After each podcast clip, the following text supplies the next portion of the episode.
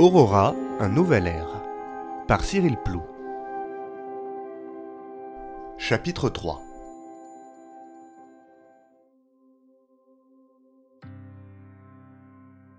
La construction de la base Aurora avait lieu sur le site d'Amazonis Planitia, une vaste plaine de sable ferreux entourée de quelques modestes montagnes de roches hautes d'une centaine de mètres.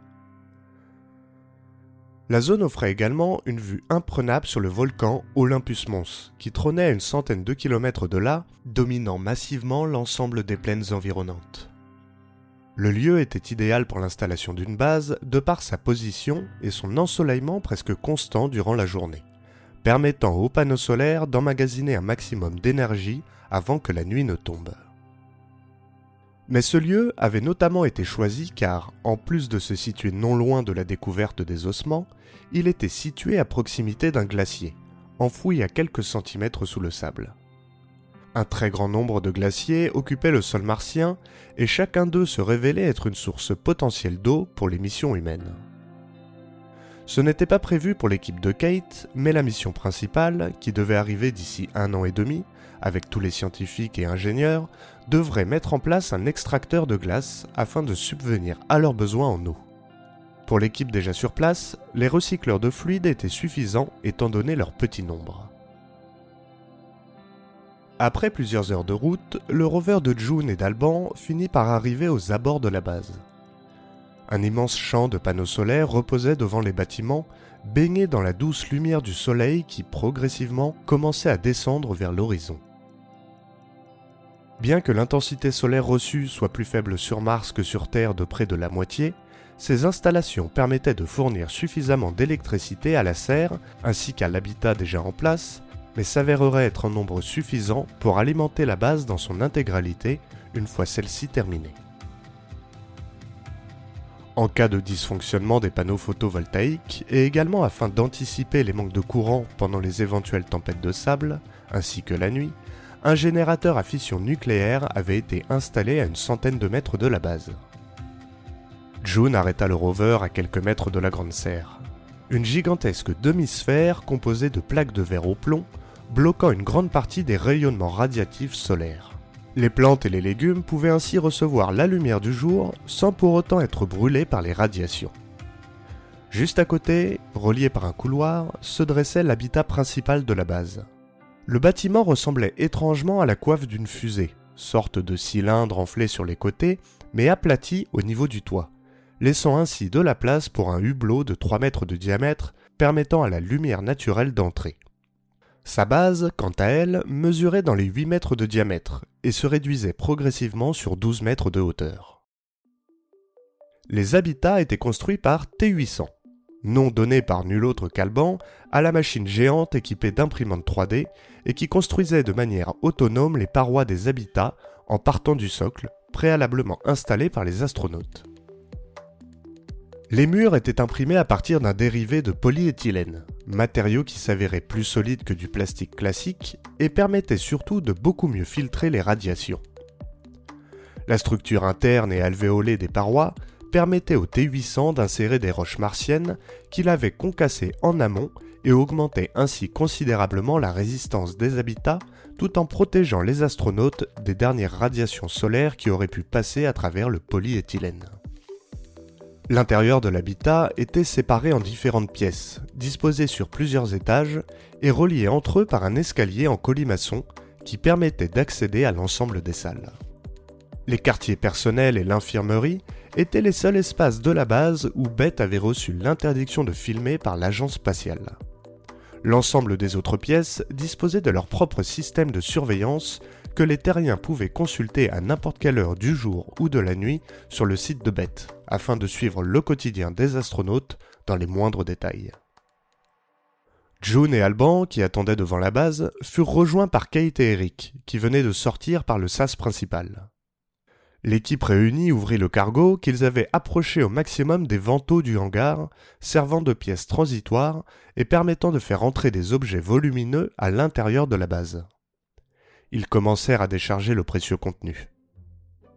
Avec seulement quelques minutes de retard, Oops arriva à toute berzingue pour documenter l'opération, aux grandes dames d'Alban qui priaient pour qu'un tragique accident lui soit arrivé. Ah, mais c'est pas censé être une planète hostile? maugréa-t-il. Pendant que l'équipe terminait de décharger la cargaison, Kate retourna à l'intérieur de l'habitat. Après s'être débarrassée de sa combinaison, elle s'installa devant un ordinateur qui trônait au cœur d'une salle isolée du rez-de-chaussée, juste à côté de la pièce réservée aux réunions de l'équipe. Lisa, envoie un message à destination de base lunaire, intima la commandante.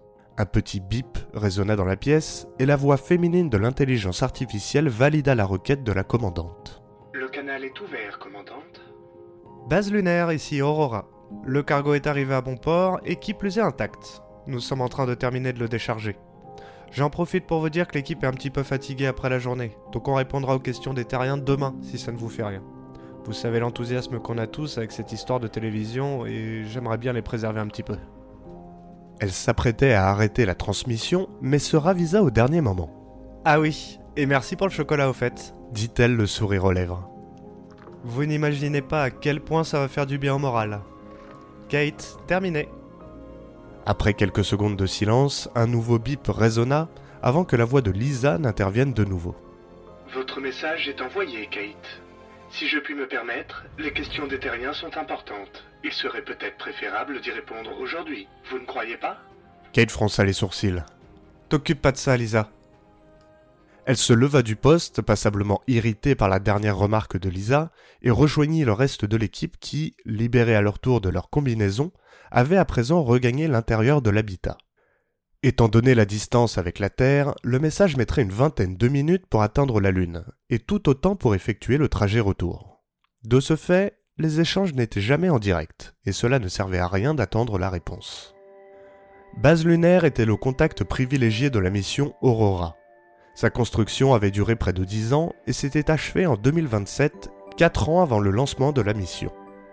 Il était bien plus pratique et économique d'envoyer les cargos ravitailleurs depuis la Lune, puisqu'étant donné l'absence quasi totale de gravité, seulement un sixième celle de la Terre, cela demandait bien moins d'énergie pour le décollage. Près de 300 personnes vivaient en permanence sur la base lunaire, préparant constamment les futurs cargos pour Mars ou développant des technologies qui seraient utiles pour les missions futures. À 41 ans, Kate était l'astronaute la plus chevronnée de la base lunaire, et avait même participé à son élaboration. Elle était d'autant plus respectée qu'elle avait dû faire ses armes en tant qu'astronaute à une époque où les femmes étaient encore très peu représentées, et avait davantage ressenti le besoin de faire ses preuves que ses homologues masculins. Aujourd'hui, non seulement plus aucune personne ne se serait permis de douter de ses compétences, mais c'était qui plus est à elle que l'agence spatiale confiait les missions les plus difficiles, comme se rendre sur la planète rouge pour la première fois. C'était également depuis la Lune que l'équipage de Kate avait pris la direction de Mars neuf mois plus tôt.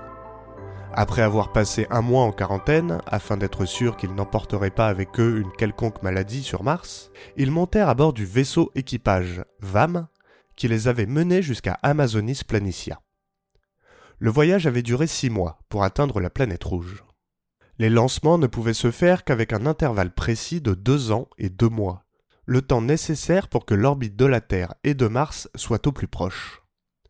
Il serait bien sûr possible de lancer un vaisseau ou cargo à n'importe quel moment, mais il mettrait alors davantage de temps pour faire le voyage, nécessitant même, pour l'alignement le moins favorable, un détour par Vénus afin d'utiliser l'attraction gravitationnelle de la planète pour accélérer sa vitesse et s'aligner sur la bonne trajectoire.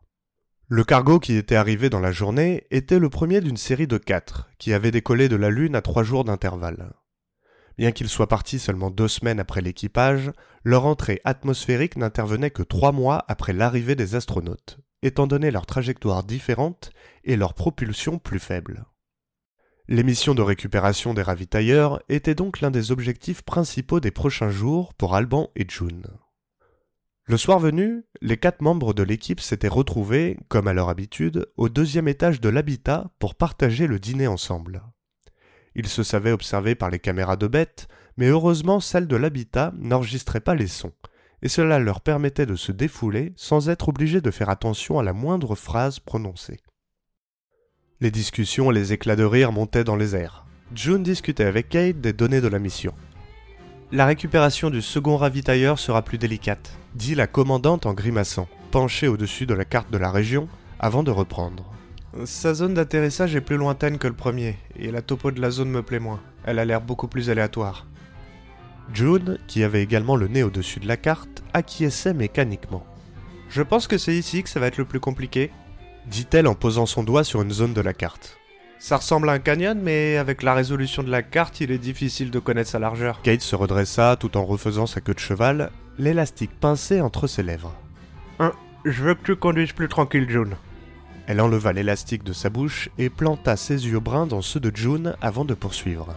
Le moindre accrochage dans le canyon pourrait être dramatique. Compris, répondit June avec un sourire avant de tourner la tête en direction d'Alban et Eric qui éclataient de rire juste à côté. Qu'est-ce qui vous fait marrer comme ça? demanda la commandante. On est en train de lire les questions des terriens auxquelles on devra répondre demain, dit Eric, un grand sourire ornant son visage. Eh, tenez, écoutez ça, s'exclama Alban toujours hilar. Cher Eric, je trouve votre petit potager très beau et bien construit. Est-il aussi facile de faire pousser des légumes sur Mars que sur Terre? Alban se tourna alors vers Eric, l'air grave, avant de reprendre. Parlez-nous donc de votre petit potager, mon cher Eric. Allez-vous nous faire pousser des petites fraises également Ou des petits poireaux Qu'on fasse des petits potages cet hiver? demanda-t-il en lui tendant un micro imaginaire. L'ensemble de l'équipe, Eric compris, riait de bon cœur, relâchant à leur manière la pression engrangée par une telle mission. Au moins, il y en a certains qui s'intéressent à la grande serre, dit le botaniste en repoussant le micro de la main. Contrairement à toi. Et ils ont bien raison, parce que sans ça, pas de légumes. Alban plissa les yeux et regarda son assiette qui ne lui présentait que le contenu d'un sachet de nourriture réhydratée. Tu seras bien content quand on aura nos premières tomates, intervint June d'un air réprobateur. Alban leva les mains en l'air, admettant ainsi le point de sa collègue. Et puis je préfère être dans ma serre au milieu des plantes et des légumes que de passer la journée à remorquer des cargos. Une main posée sur la poitrine, Alban fit mine d'être blessé par cette remarque avant de redevenir sérieux d'un seul coup. Les remorqueurs de l'espace. C'est sacrément classe comme titre en fait. Merci Eric. Tant que la grande serre n'était pas 100% opérationnelle, les membres de la base ne pouvaient manger les légumes cultivés par Eric qu'une fois par semaine. À terme, il était prévu que la production puisse les alimenter tous les jours, mais également fournir suffisamment de nourriture à l'ensemble des personnes de la mission principale qui arriverait d'ici un an et demi. La fin de soirée se termina autour d'une partie de cartes pour Alban et June, vieille habitude de leur vie sur la base lunaire, tandis que Kate était partie s'isoler dans ses quartiers personnels et qu'Eric lisait sur sa couchette. Un sol de plus se terminait pour la mission Aurora.